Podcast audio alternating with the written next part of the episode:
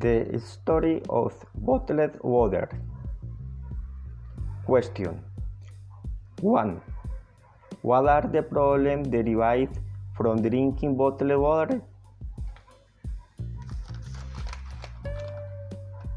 If we drinking bottled water, we will produce a huge mountain of garbage of bottles of plastic. When the factories produce bottles of plastic, they spend a lot of energy in it. Only a small portion of plastic bottles is recycling around the world. 2. What is the difference between bottled water and drinking water?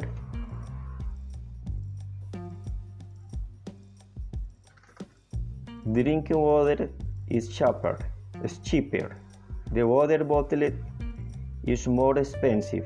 If you drink bottled water, you will produce a lot of garbage. 3.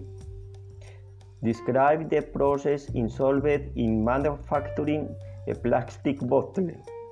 To produce bottles of plastic, we use petroleum, then a lot of energy to carry the product to market. 4. What happens with the plastic bottles after we threw them away? If we throw away bottles of plastic, we will generate a serious impact, a serious impact to the nature, and if we do not do something, we will lose our resources. 5.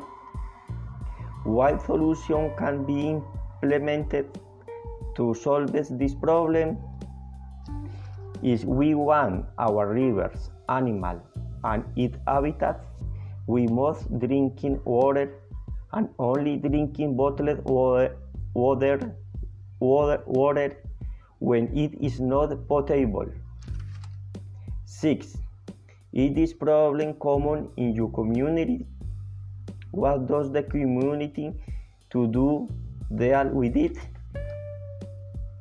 This problem is very common in our community.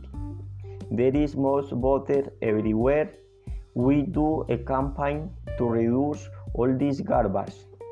We invited two people to work with us to recycling and reuse bottles of plastic. The campaign is called Recycling Plastic. 7.